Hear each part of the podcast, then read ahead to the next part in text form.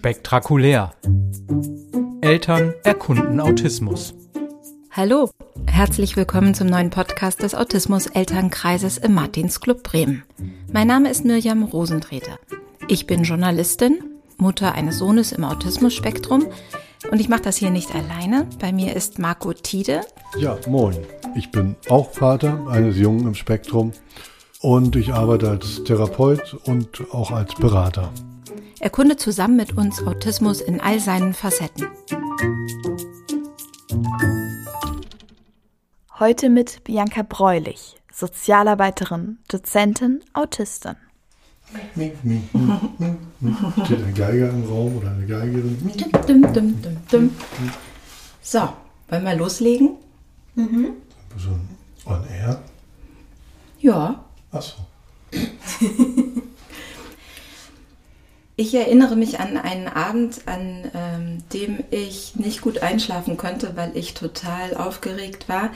Das war das Zehn-Jahrestreffen unseres Elternkreises. Das war 2019, war ich schon als Mutter so ungefähr seit ähm, fünf Jahren dabei. Du hast das moder- moderiert, Marco, den Elternkreis. Und wir haben zum Zehn-Jahresfest Gäste dabei gehabt. Und das war Bianca, unser Gast heute. Die kam da rein, trug eine Sonnenbrille, so wie heute auch. Eine junge Frau, Mitte 20, Dreadlocks und ähm, an der Hand ihres Seminarpartners, mit dem sie äh, gerade angefangen hatte, als Referentin zu arbeiten für Autismusthemen. Also als Expertin in eigener Sache. Kam sie da in den Raum und alle Eltern, boah, eine echte Autistin. Zum Anfassen, ja. Ja, ähm, wie hast du uns Eltern da wahrgenommen? Hast du da noch eine Erinnerung dran? Ja, habe ich. Ähm, ich habe erstmal natürlich sehr viel wahrgenommen, als ich den neuen Raum betreten habe und musste erstmal ankommen, weil es immer ein Zusammensetzen von vielen äh, Details ist, das erstmal sehr kognitiv stattfinden muss. Aber ich habe auch wahrgenommen, dass alle Menschen in diesem Raum mir sehr wohlgesonnen waren und ähm, dass äh, ja, die Aufmerksamkeit sehr stark auf mir lag, ein großes Interesse da war und eigentlich habe ich mich mit der Zeit sehr wohl gefühlt. Ich erinnere mich dran, ähm, also ehrlich gesagt, ich erinnere mich nicht dran, sondern ich habe es jetzt zur Vorbereitung auf unser Treffen heute nochmal gelesen. Ich Ja. habe alle meine Notizbücher äh, durchgewühlt, um die Notizen zu finden. Und es war dann in dem drin, das ich gerade aktuell benutze. Also ich muss ordentlicher werden. Ähm, und da stand drin, ähm, hatte ich mir notiert, ein Vater meinte, warum setzt du dich dem hier aus? Weißt du noch, was du geantwortet hast? Nee, das kann ich dir jetzt nicht mehr wörtlich zitieren. Ich habe es aufgeschrieben. Oh, gut. Es gibt mir das Gefühl, dass ich relevant bin, dass ich etwas Positives bewirken kann, hast du gesagt. Stimmt. Ja, sowas in der Art habe ich wohl gesagt. So, jetzt ist sie heute wieder hier als idealer erster Gast, wie ich finde, für unseren ersten Podcast, für unsere Nullnummer, wie das so in der Podcast-Szene heißt, weil wir euch heute erklären wollen, ähm, warum wir das hier überhaupt machen, was dieser Elternkreis eigentlich ist. Bianca ist ähm, herzlich eingeladen, da ein bisschen mitzureden, denn sie war auch bei unserem letzten Elternkreistreffen vor ein paar Tagen wieder mit dabei.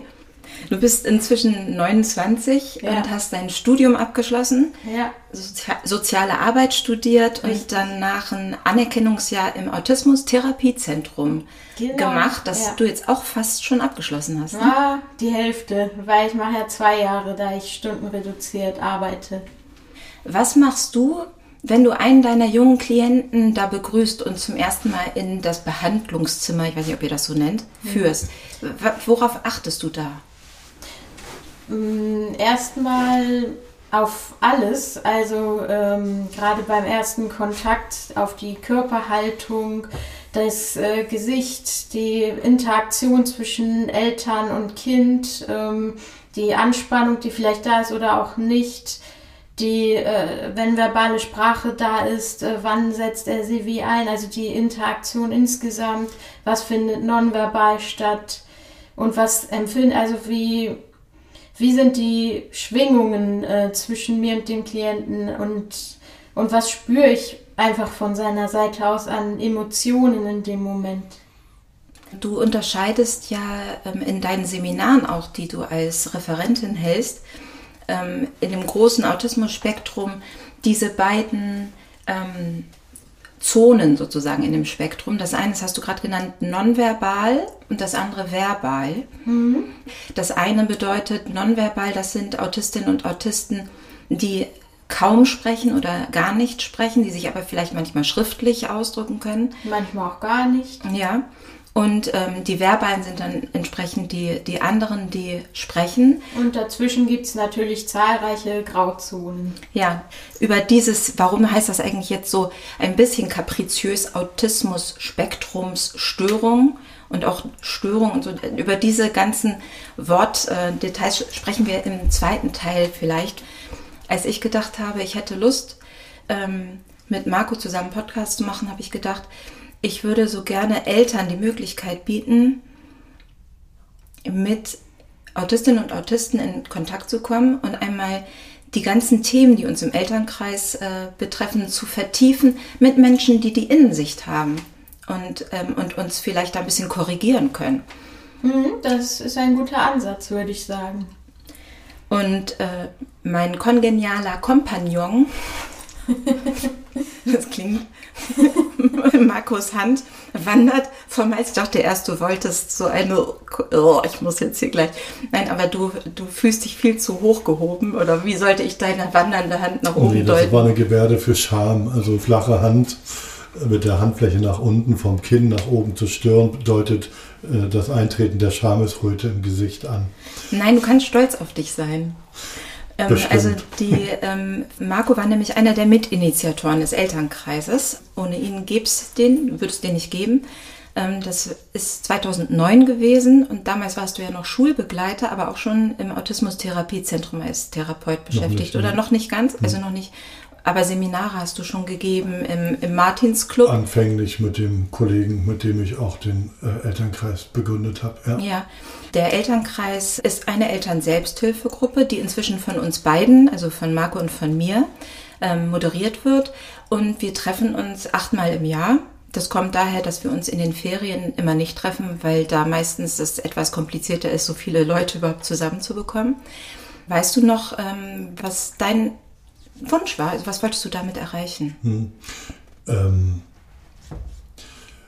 ich hatte schon in der Schulbegleitungszeit das Gefühl, als ich meinen ersten Schüler begleitet hatte in der Grundschule, dass die Eltern ziemlich allein mit vielen äh, Phänomenen dastehen. Also machen wir alles richtig und wie ist das mit den Behörden und wie organisieren wir das alles und so weiter. Und im Team mit den anderen Schulbegleitern, die eben ja auch dann natürlich mit Eltern arbeiten, hörte ich das auch immer wieder, dass die Eltern sich oft alleingelassen fühlen und wenig Austauschmöglichkeiten haben. Und das war so die Initialzündung dafür, dass ich dachte, hm, die würde ich gern zusammenbringen, um dass sie eben aus diesem Gefühl des Alleingelassenseins ein Stück weit rauskommen. Also klar, innerhalb der Familie und so weiter bleiben sie auch immer noch Einzelkämpferinnen. Aber wenn man dann zumindest weiß, dass es in der Welt auch noch andere gibt mit ähnlichen Problemen, Schwierigkeiten, äh, fühlt es sich nicht mehr ganz so verloren an. Ja, das ist eine Runde, die, die einen stärkt. Also das ja. habe ich auch gleich bei meinem ersten Besuch gemerkt. Und ich bin ja, mein Beruf ist der der Journalistin. Und ich habe mir von Anfang an ganz viele Notizen gemacht, habe ich ja gerade schon erzählt, äh, wo ich die Notizen dann gesucht habe von dem Abend, wo ich Bianca kennengelernt habe, damals vor fünf Jahren. Und mein großer Wunsch war es immer, ähm, das große Thema, das privat in mein Leben gekommen ist. Autismus durch ein Kind, das ich habe, das autistisch ist. Wir haben ja noch ein zweites Kind, äh, dass ich dieses Thema neben allen anderen, die mich interessieren, ähm, am allerstärksten ähm, verstehen will. Also das ist mein Herzensthema geworden. Wir sitzen hier neben meiner Bücherwand, wo viele Autobiografien stehen, große, dicke Bücher über das ganze Autismus-Spektrum stehen ähm, und auch äh, sehr kritisch gesehene Literatur inzwischen aus der Anfangszeit, wo Autismus noch als schlimme Krankheit, die von den Eltern verursacht ist, ähm, sogar betrachtet wurde von manchen Kreisen. Ähm, und ich war einfach immer auf der Suche nach Antworten. Und im Elternkreis habe ich Antworten gefunden.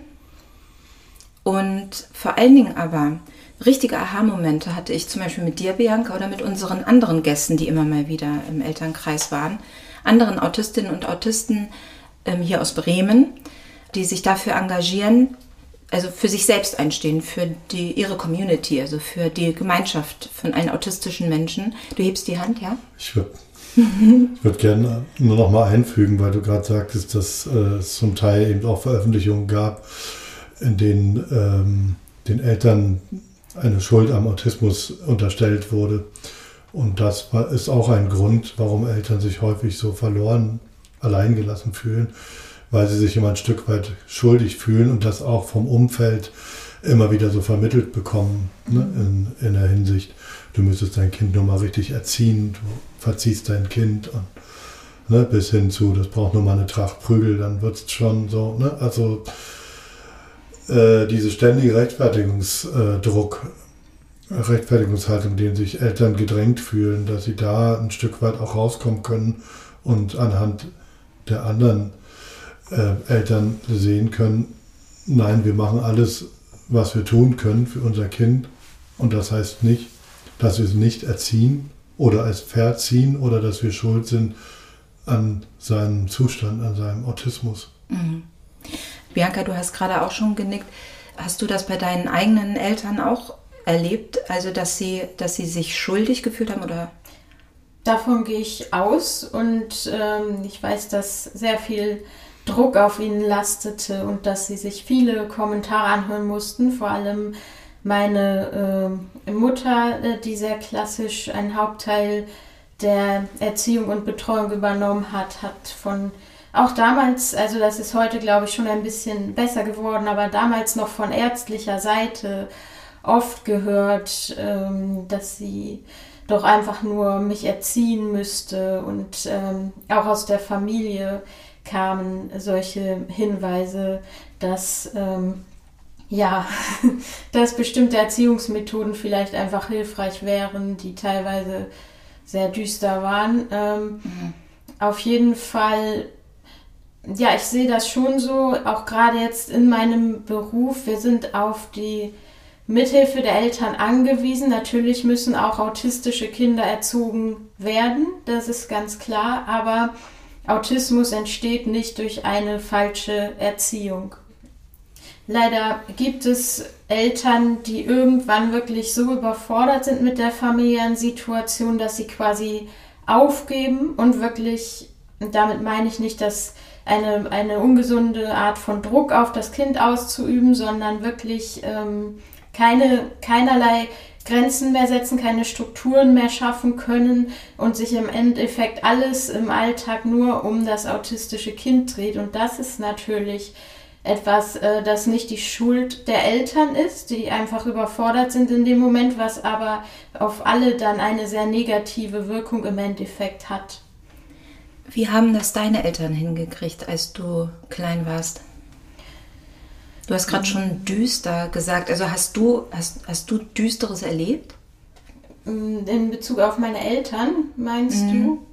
du? Ähm, ja, auch meine, also ich, ich bin meinen Eltern sehr äh, dankbar. Sie haben sich wirklich gut geschlagen, gerade was meinen Autismus angeht. Vor allem meine Mutter hat sehr viel Engagement gezeigt und alles getan, was sie konnte. Aber es gab viele Zustände der Überforderung und ähm, Reaktionen, die sich bei mir eingebrannt haben, die ich heute besser einordnen kann und die ich auch verziehen habe.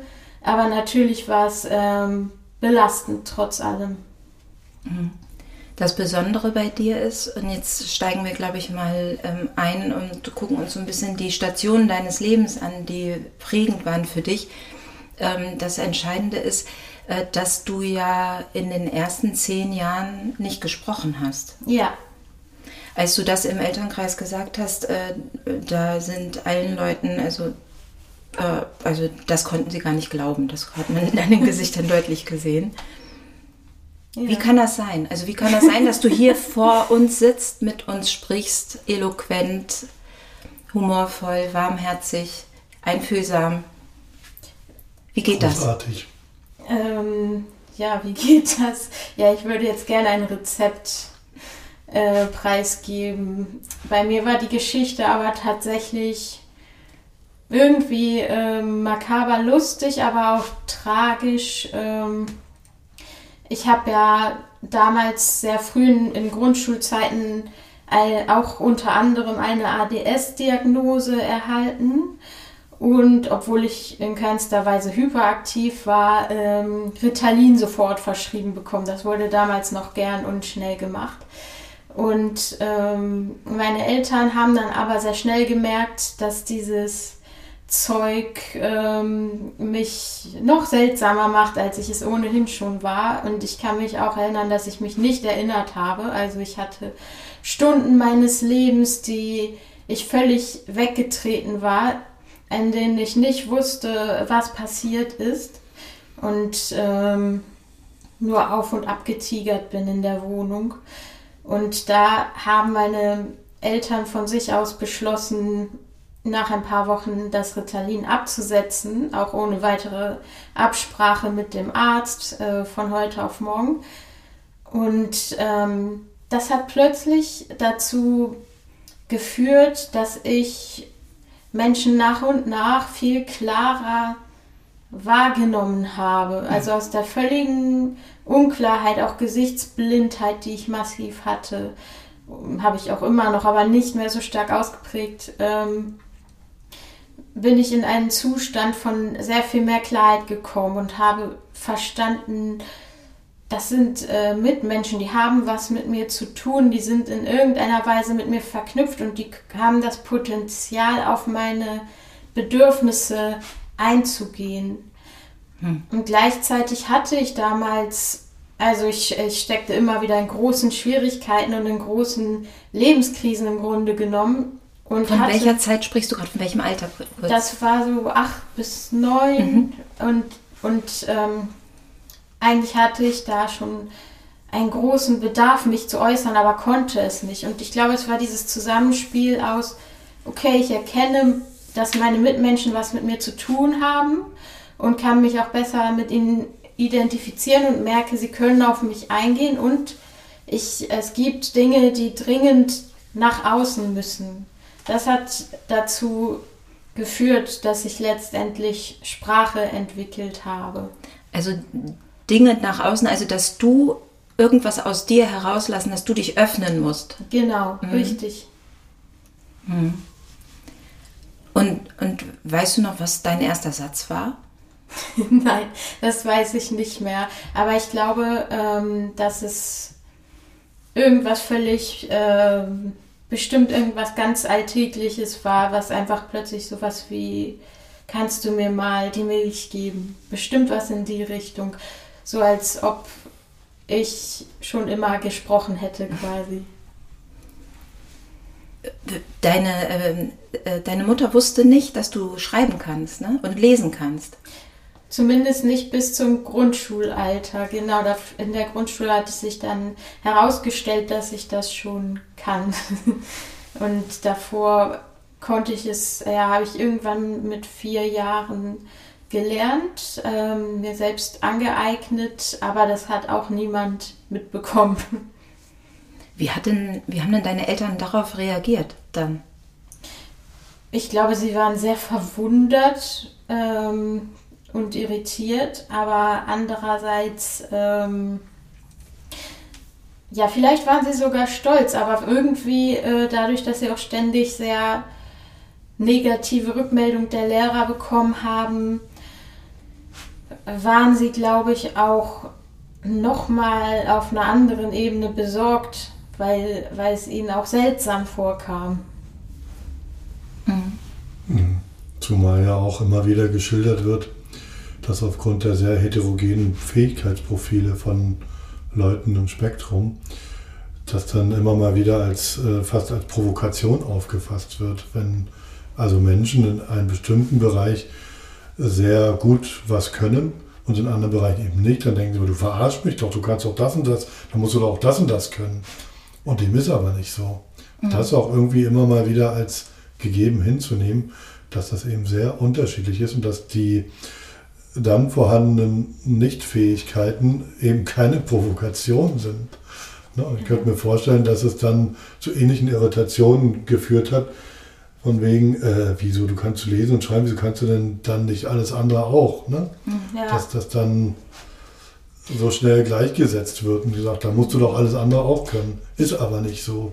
Ja, also, weiß, ja. Hm, Entschuldigung. Ich, ich, ja. ich kann bestimmte Dinge handwerklich ganz gut, aber ich kann nicht stricken. Ne? Also das heißt ja nicht, weil ich handwerklich begabt bin, dass ich dann stricken können muss. Ich glaube, das ja, ist richtig. Ich weiß nicht, ob es meinen Eltern tatsächlich so ging, aber ich glaube, die Verwunderung war schon groß, weil mir vorher eben eine geistige Behinderung diagnostiziert wurde und das hat äh, nicht zusammengepasst in dem Moment. Versuch mal kurz zu beschreiben, wie du dich vorher verhalten hast. Du hast gesagt, ähm, du bist völlig orientierungslos durch die Wohnung gegeistert. Du hast auch ähm, ähm, in einem Interview erzählt, dass du ähm, unter dem Tisch gesessen hast oder äh, wenn andere Leute mit dir gesprochen haben, dass du dich zur Wand gedreht hast. Genau, also das, also ich glaube, das war auch das Problem beim Intelligenztest, weil natürlich ich hatte noch keinerlei Anknüpfungspunkte zu Menschen, keinerlei Fähigkeiten in der sozialen Interaktion und es war eine Stresssituation, in der ich nicht wusste, was gerade auch überhaupt passiert und von mir erwartet wird und ich war in neuen fremden Räumlichkeiten und dann saß ich eben schaukelnd unterm Tisch und habe logischerweise nichts gesagt, was dann ein derart auffälliges Verhalten war, das klar war für, für ähm, den ähm, Arzt, dass, dass da nur eine kognitive Einschränkung hinterstecken könnte. Hm. Und was ich von dir gelernt habe, ich habe bei dir auch Seminare ähm, besucht, das ein oder andere, oder war mit dir zusammen bei welchen, ähm, ist, dass äh, Autismus, diese autistischen Verhaltensweisen, die du gerade auch beschrieben ähm, hast, die vermutlich einige auch als typisch erkennen werden, die entsprechen so dem Klischee, das auch in Filmen oft dargestellt wird, dieses auch das Hin- und Herwiegen, das machst du jetzt auch ein kleines bisschen so beim Zuhören, ne? ja. ähm, ähm, oder unterm Tisch sitzen, das sieht man öfter, dass das alles eigentlich Kompetenzen sind, das hast du mir mal erklärt, ähm, ich finde deine Definition von Autismus so genial kurz und knackig. Ich muss die mal kurz raussuchen. Die habe ich hier irgendwo weiter hinten. Aber die, ich finde, wir sollten sie ruhig jetzt schon mal bringen. Das ähm, werde ich hier ständig zitiert, das ist ja spannend. ähm, das ist aus deinem Einführungsseminar, wie, wie ist Autismus von innen. Ähm, da hast du das, finde ich, so kurz und knackig auf den Punkt gebracht. Alles, was wir beobachten bei autistischen Menschen, sind Umgangsstrategien mit einer anders gearteten Wahrnehmung. Ja. Also alles, was andere als Stereotypien gerne bezeichnen und was auch ein gängiger Begriff ist ähm, in der Fachliteratur oder auch bei der Diagnostik. Ne, taucht das Wort immer noch auf, oder? Ja, ja, klar. Ja, was jetzt oder, neu Englisch dann Stimming genannt wird. Ja, oder mhm. Stimming, das bedeutet so ähm, eben ähm, so sehr mit sehr körperliche oder also Geräusche oder was mit den Händen machen, sich wiegen, also irgendwelche sich wiederholenden mhm. Bewegungen und sowas. Und zu diesen Bewältigungsstrategien gehören dann eben auch die Ausbrüche, die dann von außen als sehr herausfordernd, aggressiv etc. Äh, wahrgenommen werden. Also dass wir uns mal mehr auf den Weg machen dürfen, diese ganzen Verhaltensweisen auch zu hinterfragen im Sinne von, was steht denn dahinter, was braucht genau. das Kind oder was braucht der Mensch. Ja. Deswegen, das ist eine Bewältigungsstrategie. Deswegen habe ich gerade mit diesem Buch gewunken. Also ich äh, habe ja gesagt, ich habe viel gelesen, aber das ist so meine Bibel. Also ich bin nicht besonders gläubig, aber ähm, ähm, Barry Prisant, der ganz viel mit äh, Autistinnen und Autisten und mit vielen Kindern als Therapeut gearbeitet hat, eine der Koryphäen in den USA, hat das Buch zusammen mit einem autistischen Co-Autor geschrieben, ähm, Tom Fields Meyer. Und der hat das Wort geprägt, dass diese autistischen Verhaltensweisen, also ich mache jetzt Gänsefüßchen in die Luft, das sind typisch autistische Verhaltensweisen, die nennt er einzigartig menschlich dass Autisten alles, was sie da tun, dass das eigentlich aus ihrer Sicht sinnvoll ist, um das zu kompensieren, was ihnen Schwierigkeiten bereitet. Das heißt aus ihrer Sicht, es ist ja kein kognitiver Prozess. Man überlegt sich ja nicht, jetzt wäre das für mich sinnvoll, so und so zu agieren. Das äh, passiert ja einfach aus der Intuition heraus. Manches sehr automatisiert als Reaktion auf äh, etwas, was von außen kommt. Und ähm, ich wollte noch einmal, ich habe jetzt, ich jetzt, ich konnte in, an der Stelle gerade nicht so gut einhaken, zurückkommen auf den Arzt, äh, der mich, äh, der damals äh, mich so wahrgenommen hat. Der war, glaube ich, nicht defizitorientiert. Ich habe ja in dem Moment keine Stärken von mir gezeigt, mhm. sondern der, also das ist das Problem, was wir im Autismus eben haben. Ähm, es ist ja auch von der Diagnose, wie sie im ICD-10 und jetzt auch im ICD-11 festgehalten ist, rein beobachtungs- und verhaltensbasiert. Da stehen ja keine Begründungen, da steht nur, ein Mensch ist Autist, wenn er sich so und so verhält. Da steht nicht, warum er sich auf eine bestimmte Art und Weise verhält. Die ICD-10 und ICD-11, das sind die internationalen Regelwerke, die ähm, Kinderpsychiater und Jugendpsychiater oder auch Erwachsenenpsychiater gemeinsam festlegen, ne? die, die Diagnosekriterien. Ja, mhm. genau. Gehen wir noch mal einen Schritt weiter ähm, in, in deiner Jugend. Ähm, Du hast gesagt, du hattest Fehldiagnosen ähm, und die schlimmste Fehldiagnose, also wenn ich schlimm sagen kann, für dich schlimm, äh, war die, äh, dass man gedacht hat, äh, bei dir gehen keine Lampen an, hast du mal gesagt. Es, äh, wenn, wenn du mit anderen Menschen zusammen bist, du kriegst das irgendwie alles gar nicht mit ähm, und darum wärst du ähm, wahrscheinlich geistig behindert. Mit 15 hast du dann deine Diagnose bekommen. Mhm. Was hat das verändert? Also, ähm es hat natürlich verändert, dass ich sehr viel hm, spezifischere Hilfe bekommen äh, konnte. Vor allem das und dass ich auch mich selbst besser einordnen konnte, mein Verhalten, meine Denkmuster ähm, und dass meine Familie auch äh, mein, mein Verhalten besser einordnen konnte. Und äh, ich glaube, das hat eine gewisse Last äh, von allen genommen, sich da eben weniger schuldig zu fühlen und auch endlich, nachdem ich sehr viele Diagnosen zusammengesammelt habe, die teilweise richtig sind und teilweise nicht, ähm, ja, eine zu haben, die wirklich gut passt. Du hast jetzt sehr die Perspektive der anderen eingenommen, was ja auch wieder ähm, gleich beweist, äh, dass, dass, dass, du das kannst. Ähm, aber du selbst, äh, warst du erleichtert? Also warst du, hast du auch sowas Gefühl, oh, endlich und so jetzt aber? Ach, weißt du, ich hatte, wie ich ja eben schon sagte, in dem Moment schon so viele Diagnosen in meinem Leben bekommen, dass das im ersten Moment für mich keinen großen Unterschied gemacht hat. Da dachte ich auch nur, ach ja, noch eine, okay. Ja, aber äh, es hat dann äh, mit der Zeit ist das so eingesickert bei mir, dass das doch sehr passend ist, dass ich mich da wiederfinde und ähm, dass das hilfreich für mich sein kann. Und dann war es nach und nach so eine eintretende Erleichterung. Nicht, dass in dem Moment voll was von mir abgefallen wäre, aber ähm, es hat mein Leben dann erleichtert, schrittweise. Du hast auf deinem Unterarm das Wort unschuldig auf Englisch, also innocent. Ja tätowiert. Hat das was damit zu tun? Also steht das deswegen? Hast du das irgendwann begriffen? Ist nicht meine Schuld? Da bin ich noch im Prozess, das zu begreifen. Also das ist schwierig, ein schwieriger Weg, wenn man ähm, vor allem in der prägenden Kindheitsphase immer wieder Schuld eingetrichtert bekommt, das wieder loszulassen. Ähm, das geht leider nicht sehr einfach und ich versuche mir das immer wieder zu vergegenwärtigen und Umgangsstrategien zu finden, aber es ist, glaube ich, ein langer, langer Weg dahin.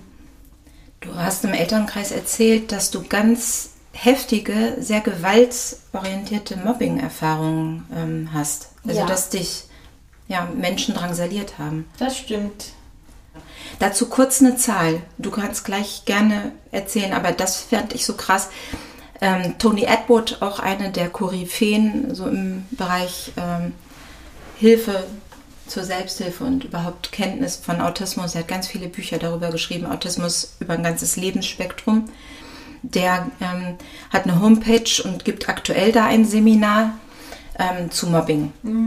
Und da habe ich Zahlen gelesen, die fand ich sehr erschreckend. Also die Zahlen stammen irgendwie aus dem englischsprachigen Raum. Ich glaube, er ist ja Au- Australier, aber wahrscheinlich ist das, ich befürchte, es ist übertragbar auf die ganze Welt und demnach auch hier auf Deutschland, ähm, dass 40 Prozent der autistischen Kinder jeden Tag, also dass sie, dass sie irgendwie schlecht behandelt werden, dass sie das jeden Tag erleben, plus nochmal 33 Prozent, so zwei bis dreimal die Woche, also plus, also 73 Prozent Ja. erleben das jede Woche. Ja.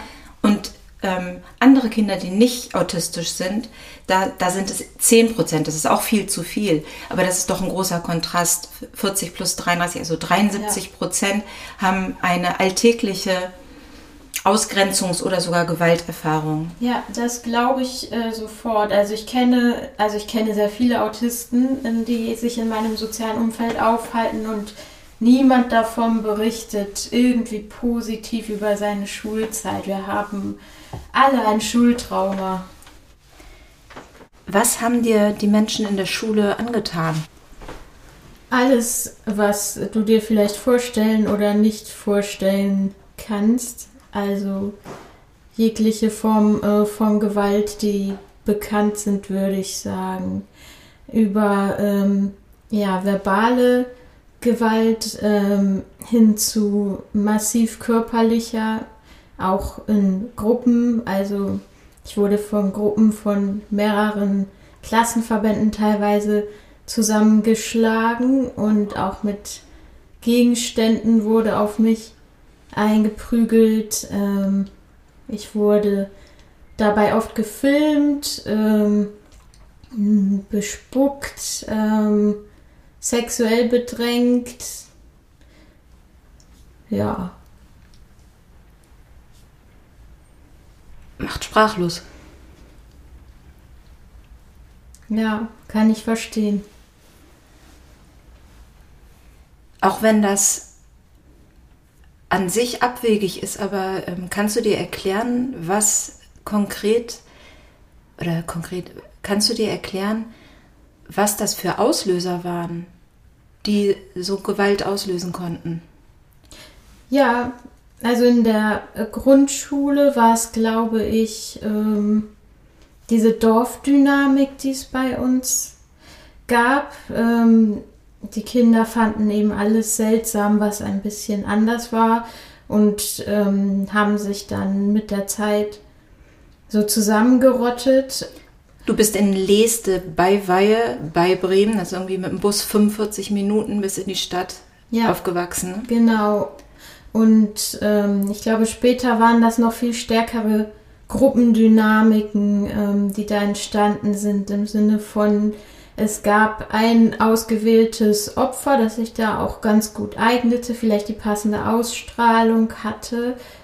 Und ähm, wer da nicht mit einsteigt, der ähm, wird eben selbst zum Opfer gemacht. So hatte ich auch mal eine Mitschülerin, die mit mir zur Schule gegangen ist zusammen und dann irgendwann zu mir gesagt hat, ähm, ich möchte nicht mehr mit dir gesehen werden, sonst äh, werde ich, sonst wird es mir so gehen wie dir und ich werde auch drangsaliert werden. War das für dich noch eine Stufe härter, als sie das gesagt hat? Ja, das war, ähm, das hat mir vor Augen geführt, dass ich eigentlich keine Freunde habe, weil es ist ja keine Freundschaft, wenn man nicht loyal zueinander steht. Wie hast du es geschafft, das zu überstehen? Was hast du gemacht? Ich habe mich heftigst abgegrenzt von allem und ähm, habe einen sehr zynischen und krassen Individualismus entwickelt und gegen alles und jeden aufbegehrt, um möglichst wenig an mich heranzulassen und aber auch um ein möglichst hohes Maß an Abgrenzung herzustellen zwischen mir und den anderen Menschen. Hm. Warst du dann ähm, trotzdem noch jeden Tag in der Schule?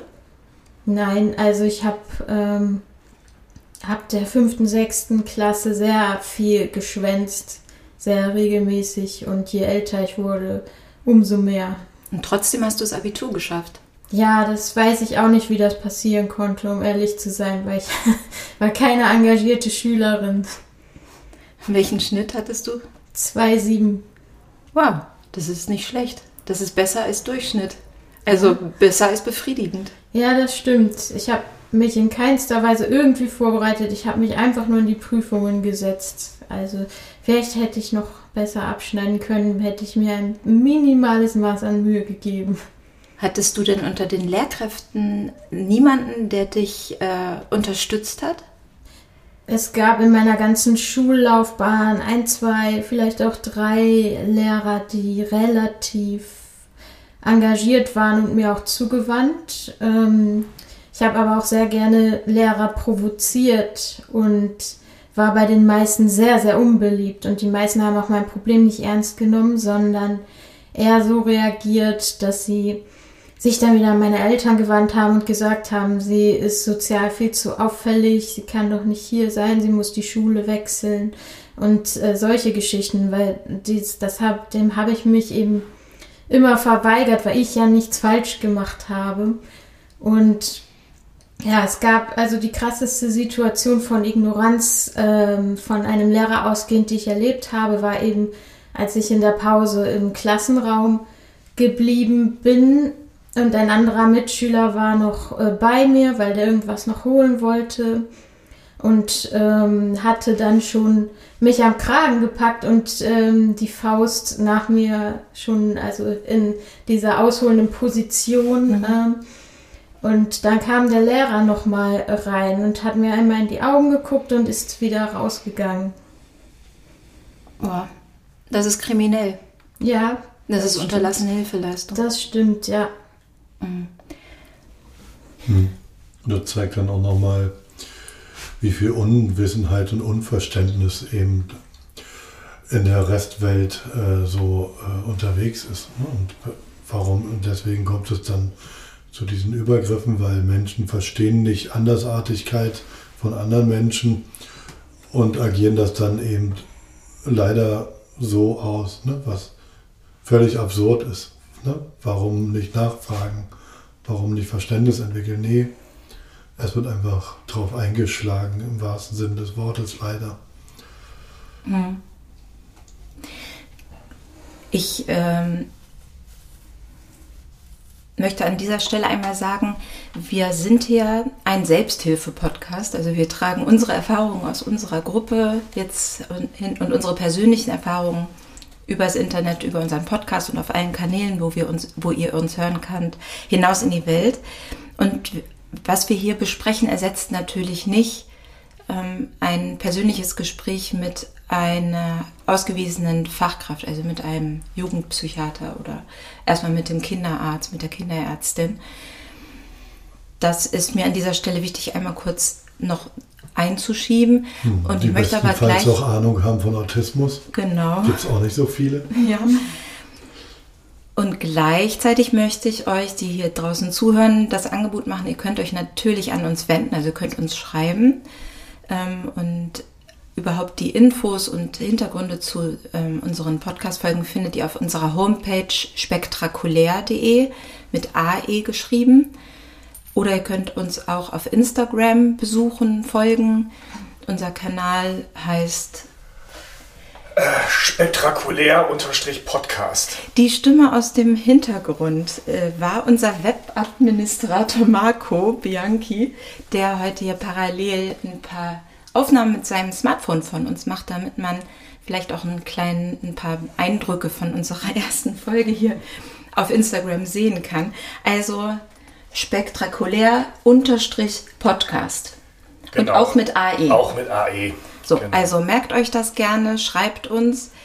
Und wir haben auch, also für persönlichere Fragen dann vielleicht ähm, oder Wünsche mal hier mit uns zu sprechen, wenn ihr vielleicht selbst im Spektrum seid. Da würden wir uns besonders drüber freuen. Die könnt ihr gerne an unsere E-Mail richten an hallo@spektakulär.de. Auch wieder mit. AE. So ist es. Und jetzt bin ich wieder unsichtbar oder unhörbar. Ja. Ich steige mal kurz wieder ein in den Elternkreis. Äh, Also wir bleiben ähm, so in dieser Lebensphase, so, wo du deine Diagnose bekommen hast, äh, Pubertät. Da waren einige Eltern bei unserer letzten Runde und eine Mutter ist gleich in der Vorstellungsrunde ähm, in Tränen ausgebrochen, weil sie erzählt hat, dass sie gerade ihren Sohn, der die Diagnose vor ähm, wenigen Jahren bekommen hat, so vor drei, vier Jahren, ähm, bei ihm hat es sich ein bisschen umgekehrt entwickelt. Und sie erzählte dann, seitdem er die Diagnose hat, erst war es eine gewisse Erleichterung, aber dann hat er sich total zurückgezogen und sie findet überhaupt keinen Kontakt mehr zu ihm. Und sie erkennt ihren eigene, ihr eigenes Kind nicht wieder. Und sie schilderte, ähm, dass der früher total ähm, sozial angebunden war. Also er hatte Freunde, er, er war sehr gut in der Schule, war sogar Klassensprecher und äh, und jetzt eben Diagnose und jetzt totaler Rückzug. Ist fast nur noch auf dem Zimmer und äh, sie macht sich große, große Sorgen. Und ähm, auch da sieht man ja das Spektrum, auch wie, wie unterschiedlich das im, sich im Laufe selbst einer Kindheit und Jugend schon entwickeln kann. Das stimmt, ja. Das ähm, klang für mich ja auch sehr stark schon in Richtung äh, Sozialphobie und Depressionen, was da an Verhaltensweisen beschrieben äh, wurden.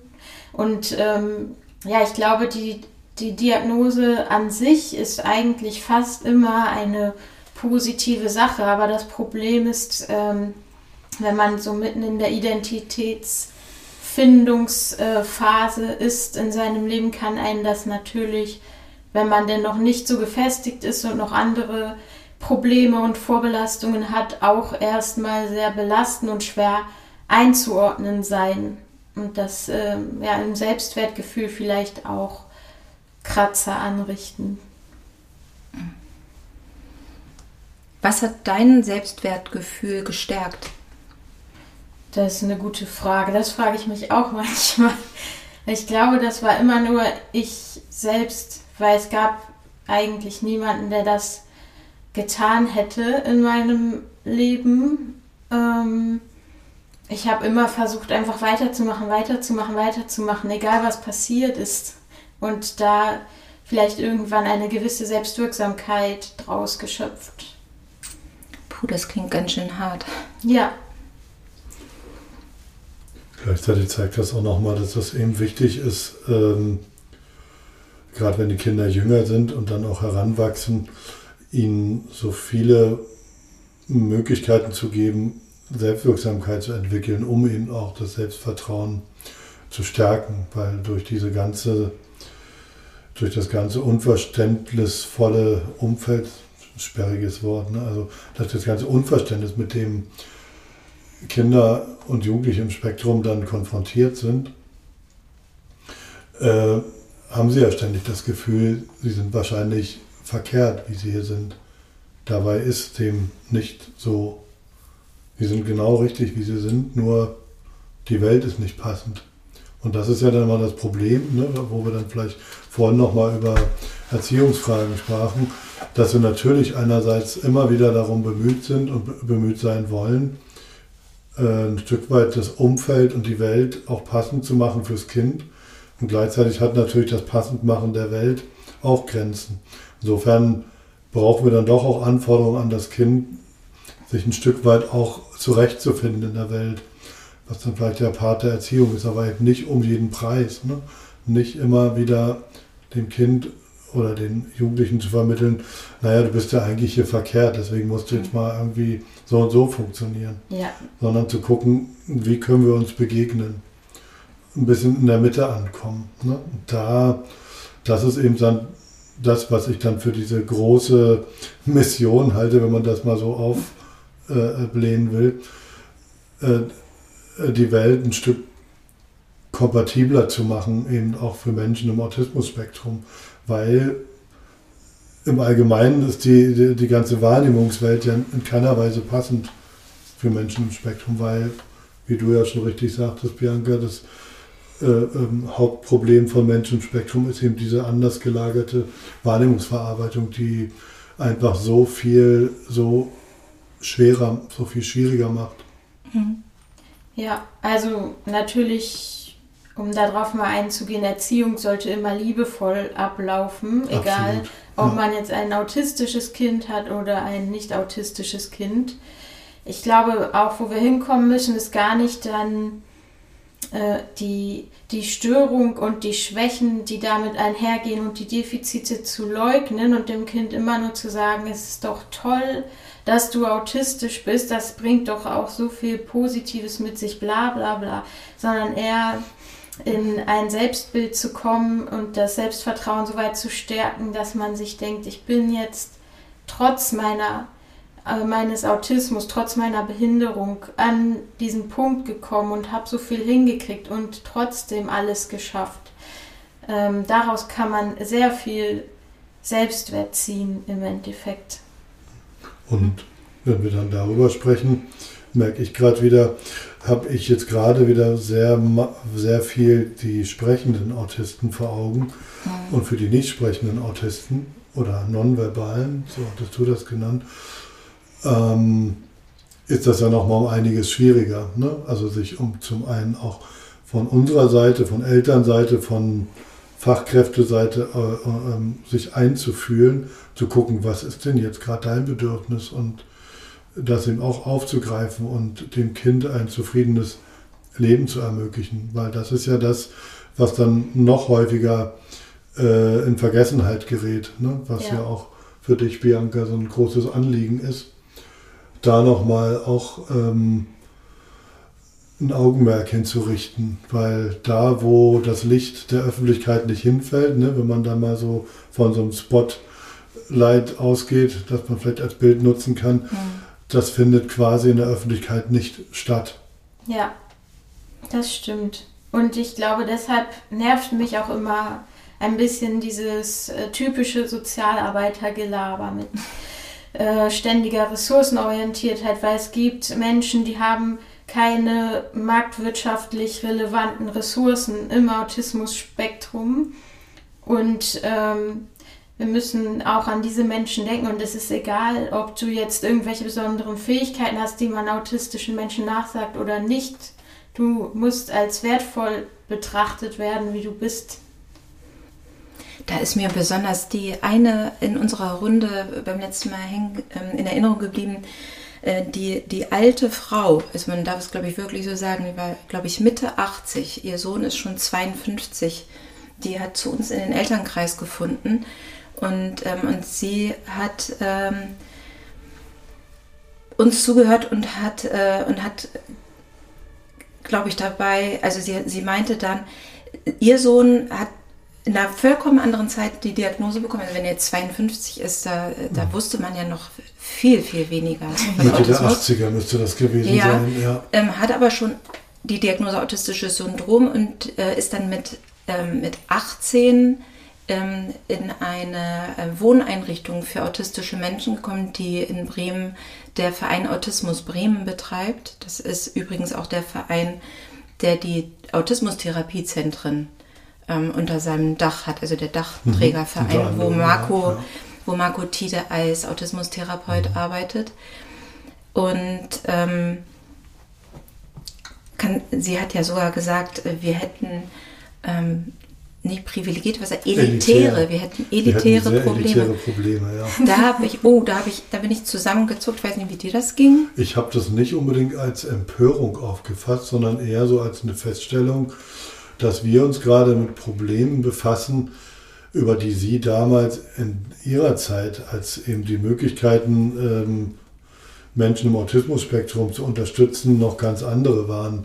Also wenn man mal ganz kurz äh, historisch zurückblickt, ähm, der Begriff des Autismus ist ja erst, obwohl er schon in den 40er Jahren beschrieben wurde oder noch früher sogar, aber mehr in die Öffentlichkeit kam, äh, dann ja in der Versenkung war schon und erst ähm, Ende der 80er, Anfang der 90er wieder hier im europäischen Raum wieder mehr publik geworden. Also das Ja. heißt, es wurde so quasi so gut wie nichts darüber gewusst.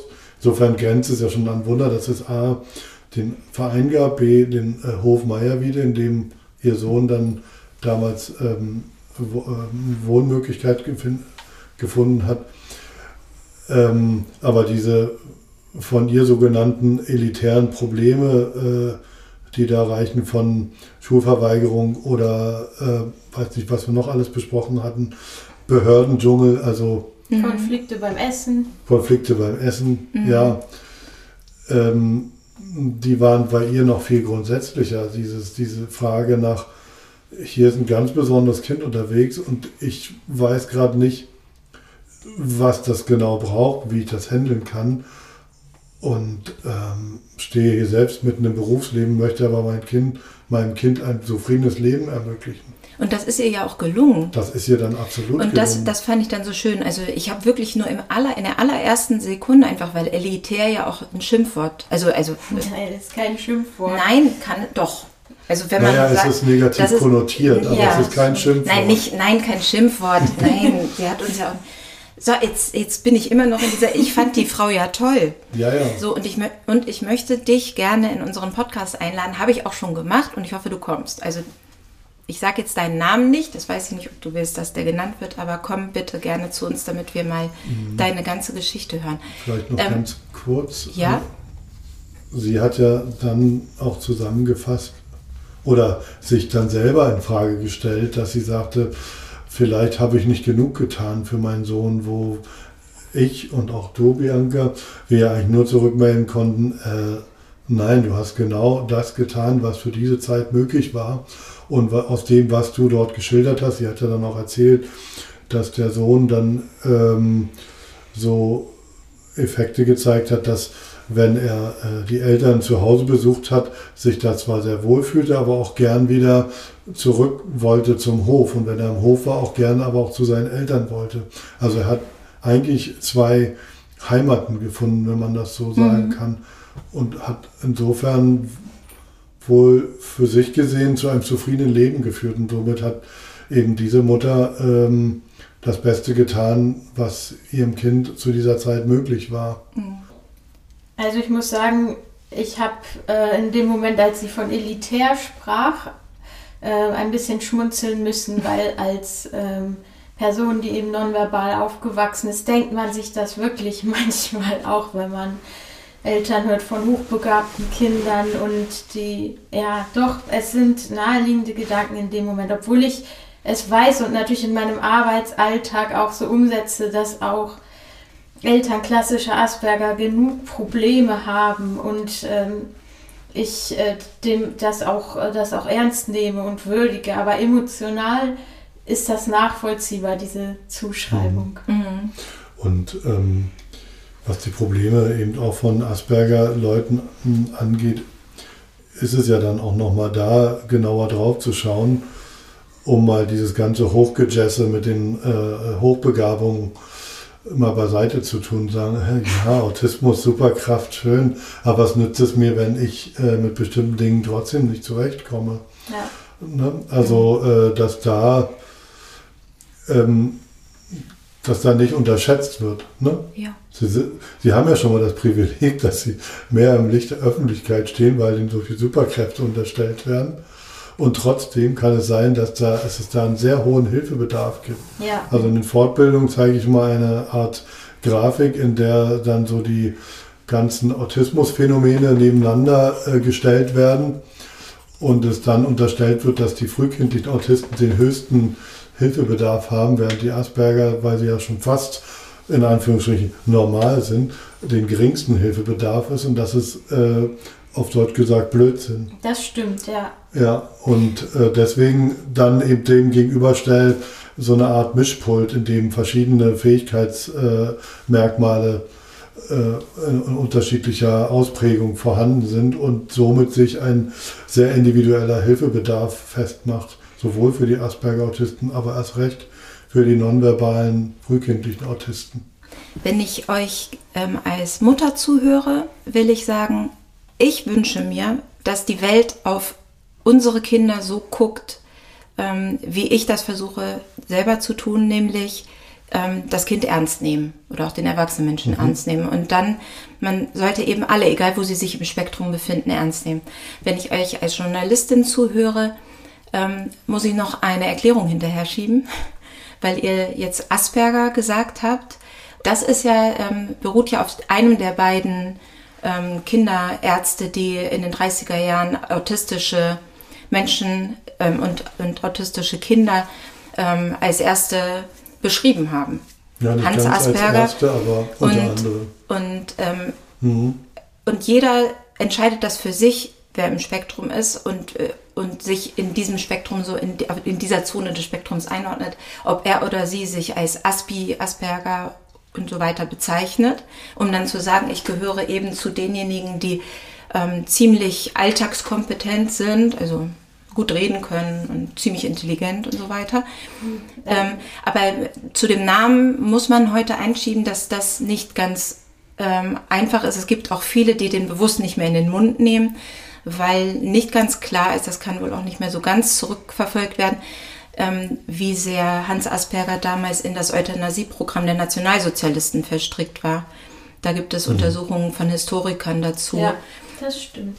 Dass er ähm, die Klientinnen und Klienten aus seiner aus seinem ähm, nennt man's, äh, seiner Einrichtung, ja, ja, die den Kriterien, den, der hohen Latte für quasi heute ja, würde man sagen Asperger Autisten nicht genügen, dass er die abgeschoben hat und mhm. äh, von diesen Kindern wurden wohl auch einige in einer Horroranstalt namens Spiegelgrund ähm, kaltblütig ähm, gequält und auch ermordet. Ja, was natürlich dem Hilfebedarf der Leute, die jetzt als Asperger bezeichnet werden oder auch nicht, ja äh, ähm, keinen Abbruch tut oder keine Relevanz hat. Ne? Genau, ich, ich wollte da auch noch mal einhaken, man muss schon auch differenzieren zwischen Alltagskompatibilität und Funktionalität und Sprachfähigkeiten.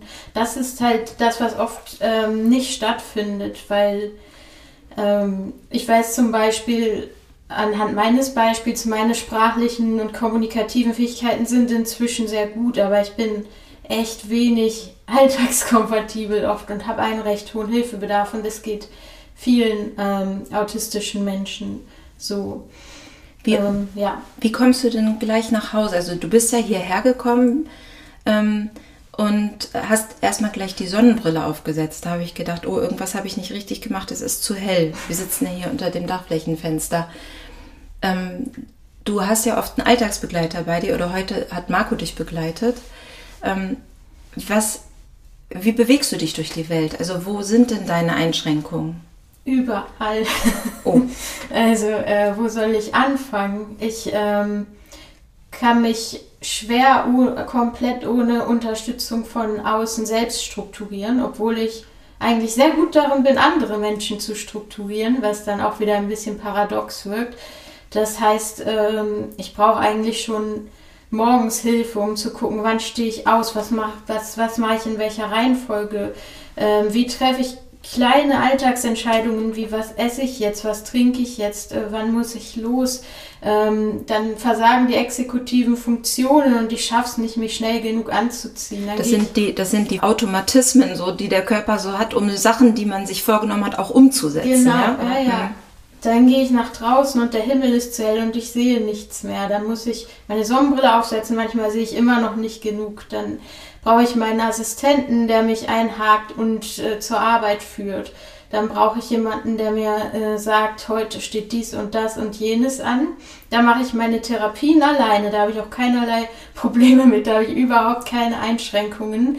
Dann äh, werde ich in den Pausen weiterführend strukturiert. Es muss jemand gucken, dass ich was esse, was trinke, dass ich nichts zu heißes esse und trinke, weil ich das nicht wahrnehmen kann komme ich irgendwann nach Hause, dann habe ich meine soziale Energie für den Tag aufgebraucht, kann erstmal nicht mehr sozial interagieren, dann ähm, muss ich irgendwie noch ähm, mich, wenn es geht, im Haushalt beteiligen, braucht aber auch wieder strukturelle Hilfen. Ähm, ja, eigentlich, ja, den ganzen Tag, den ganzen Tag brauche ich Unterstützung.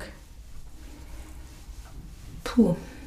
Das, das macht man sich gar nicht klar. Das ist jetzt so eine Floskel, aber ich finde, das passt ganz gut. Ein Mann so normalo, ein, als normalo, als als vermeintlicher, ja. Als vermeintlicher Norm. Ich sagte, also es gibt keine Normalität. Hast du ja, ähm, ja wer, wer unseren Trailer gehört hat. Mainstream, der als Normalität angenommen wird. Mhm. Ne? So wie dann ja auch Klienten zu mir kommen, die sagen, ich wäre gern normal. Ich zwar dann ein bisschen frech zurückfrage, was ist denn normal? Aber klar ist natürlich, äh, dass die Normalität auch viele Gesichter haben kann, aber es ist immer die Orientierung am Mainstream, am, äh, an den Hauptausprägungen der Menschheit, die hier nun mal stattfindet. Aber wenn man, wenn wir jetzt hier Bianca zuhören, wenn wir dir zuhören, äh, da ist doch der, der Gedanke nicht, äh, ähm, Moment, andersrum. Gerade hatte ich es besser. Ich wollte sagen, das, was du erlebst, ist nicht normal. Also du hast ja gar keine Normalität in deinem Alltag. Also du kannst dich darauf nicht verlassen, wenn du jeden einzelnen Punkt so vorbereiten musst. Also ist, das, ist, äh, das ist ja ein totaler Kontrollverlust jeden Tag, oder? Ja, aber es, es ist ja noch das Beste, was momentan möglich ist. Die Alternative wäre ja eine stationäre Unterbringung und ein noch viel weniger autonomes Leben. Mhm. Insofern, andersrum gesehen, ist das deine Normalität. Ne? Also mit den Unterstützungen kannst du weitestgehend an diesem Leben, das die vermeintlich normalen äh, führen, auch teilhaben. Ne? Mal mehr, mal weniger, mal ja. Mal mehr, mal weniger, ja. ja. Dann auch immer je nach Stressbelastung und Tagesverfassung. Auch das ist ja immer unterschiedlich, ne? dass wir dann auch neben den unterschiedlichen Fähigkeitenprofilen ja oft nicht im Blick haben, dass die Tagesverfassungen auch sehr unterschiedlich sind, ne? dass wir dann nicht davon ausgehen können, also gestern konntest du doch ganz normal zur Schule kommen oder zur Arbeit kommen, warum kannst du es denn heute nicht? Wieso äh, funktionierst du in Anführungsstrichen heute nicht wie sonst? Du mhm. kannst das doch. Ja. Äh, grundsätzlich schon, aber eben nicht verlässlich immer. Mhm. Und das ist dann in dem Fall deine Normalität. Ne? Ja, und alles hängt ja auch von der Motivation ab, die man hat. Und das ist dann auch keine Faulheit. Wenn man für etwas sehr viel, ein großes intrinsisches Motiv hat, dann, ähm, dann mhm. fällt einem das leichter, dann kriegt man es besser hin. Selbst wenn man sich noch so sehr anstrengt, auch Dinge hinzukriegen, für die man kein so großes Motiv hat. Es ist dann viel mehr Aufwand. Ja, und so wie ich dich kennengelernt habe, auch in äh, unserer Arbeit und in dem, wie wir auch so miteinander sprechen, hast du ja eine extrem hohe Motivation zu vielen Dingen, die dich ja eben auch zu deinem Leben, wie du es führen kannst, äh, befähigt. Ja. Und, und das ist dann nochmal der Punkt, wo wir, glaube ich, auch nochmal drauf gucken müssen, dürfen, diese Motivation bei den Kindern ähm, zu erkennen und hervorzurufen, an die Oberfläche zu bringen. Weil ohne Motivation passiert nicht viel. Ja. Das, das ist eine. Entschuldigung, das ist die Antriebsfeder für eigentlich jeden Menschen, glaube ich, was Absolut, wir an ja. Motivation haben. Hm. Und du hast gerade gesagt, in deinem Job, in deiner Arbeit, ähm, hast du überhaupt keine Probleme, dass alles funktioniert. Ne? Also, dass du einfach lässig reagieren kannst und die Dinge einfach so laufen lassen kannst. Ja. Ähm, des, jetzt müssen wir noch einmal die Klammer zumachen. Wir sind ja in deinem Leben noch gar nicht viel weitergekommen im Grunde als über äh, die Pubertät hinaus. Also, Bianca Bräulich ist erwachsen geworden. Gott sei Dank. oh Mann, da, ich glaube, da schwingt sehr viel mehr mit, mhm. als du das so humorvoll da gerade einwirbst. Ja. Absolut, ja. Möchtest du darüber sprechen? Du darfst mir jede Frage stellen, aber. ja, weil sich das gerade so anhörte, als, äh, als hätte es mal eine Phase gegeben, wo du daran gedacht hast, dass du nicht mehr. Oder, oder dass du es nicht schaffen könntest und irgendwie dann dein Leben aufgeben wolltest. Ja, also solche Phasen hatte ich viele und mehrere und teilweise auch sehr drastisch. Deshalb habe ich auch zwei Klinikbesuche schon hinter mir. Hm. Und ähm, es war harte Arbeit, aus diesen Phasen immer wieder herauszukommen. Und zumeist musste ich, abgesehen von professionellen Helfern, leider diese Arbeit auch immer allein bewerkstelligen. Was war der Moment? Gibt es einen Moment, wo du realisiert hast, was du kannst und wie du das hinkriegst, den Leuten das zu zeigen, was du kannst? Ich glaube, als ich mein ähm, freiwillig, freiwilliges soziales Jahr gemacht habe, in äh, der Delme-Werkstatt in Leeste, ist mir klar geworden, was meine Berufung ist. Und das ist so eine Behindertenwerkstatt, Ja. wie man es klassisch früher Genau, genannt hat. ganz, Mhm. ganz klassisch war das. Ähm, mir ist aufgefallen, dass die Grenzen zwischen mir dort als Mitarbeiterin und den Beschäftigten dort sehr, sehr fließend sind, dass es teilweise mir gar nicht mehr sinnvoll erschien, warum ich auf der einen Seite stand und die auf der anderen und ich hätte ein, ein autoritäres Verhältnis zu ihnen führen müssen, aber wir standen uns stattdessen sehr nahe. Und ähm, ja, ich glaube, dadurch ist mir klar geworden, dass der soziale Bereich und auch die Arbeit mit Menschen mit Beeinträchtigung genau das ist, was zu mir passt. Ja, und dann sind Menschen dein Spezialinteresse geworden, hast du mal gesagt. Genau, ja, das sind sie. Ich glaube, das waren sie auch schon vorher, aber in dem Moment ist es mir so richtig bewusst geworden. Toll. Wenn ihr irgendwie überlegt, ähm, ich möchte jetzt anders auf autistische Leute zugehen. Also, Gott klingt das gerade komisch, worauf ich hinaus will. Was würdest du den Leuten da draußen am liebsten mitgeben? Also, was ist das Allerwichtigste, was sie wissen müssen, damit das klappt, damit sie auf euch zugehen, die im Spektrum sind? Das ist ja wirklich sehr stark vom Individuum abhängig. Aber ähm, warte, lass mich mal kurz überlegen, ob mir was ganz Generelles einfällt. Ähm, ja, einfach jedes Verhalten, was man beobachtet und was einem seltsam vorkommt, erstmal als sinnvoll in dem Moment äh, und gegeben ähm, hinnehmen und ähm, ja, dann gucken, äh, wie kann ich, äh, wie kann ich in, mit dem Menschen in Kommunikation kommen. Da gibt es ja mehr als nur einen Weg.